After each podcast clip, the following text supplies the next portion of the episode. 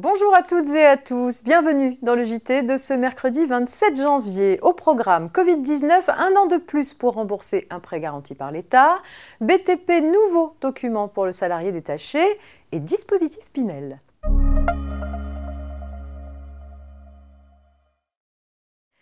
Parmi les annonces du ministre de l'économie le 14 janvier dernier concernant les aides aux entreprises, une évolution concerne le dispositif des prêts garantis par l'État, les PGE.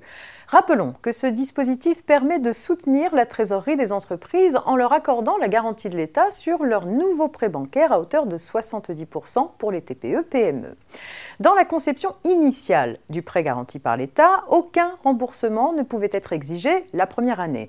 Or, les banques auraient accepté de reporter d'un an supplémentaire le remboursement. Ainsi, une entreprise ayant contracté un prêt garanti par l'État en mars 2020, par exemple, ne serait finalement pas obligée de commencer à rembourser en mars 2021, mais seulement en mars 2022.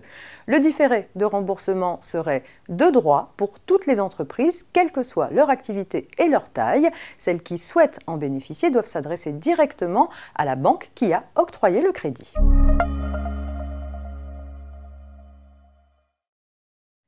BTP à présent avec le nouveau document pour le salarié détaché. Pour rappel, lorsqu'un salarié est détaché en France par une entreprise prestataire de services établie à l'étranger en vue de réaliser des travaux de bâtiment ou des travaux publics, l'employeur doit impérativement lui délivrer un document d'information ayant pour but de lui présenter la réglementation française de droit du travail qui lui est applicable et les modalités selon lesquelles il peut faire valoir ses droits.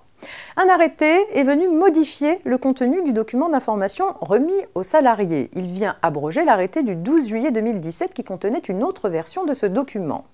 Après avoir téléchargé ce nouveau document sur le site internet de l'Union des caisses de France, l'employeur doit ensuite le remettre aux salariés qu'il emploie et détache en France pour réaliser des travaux de bâtiment ou des travaux publics. Attention, ce document doit être remis aux salariés en même temps que sa carte d'identification professionnelle et doit être rédigé dans une langue qu'il comprend.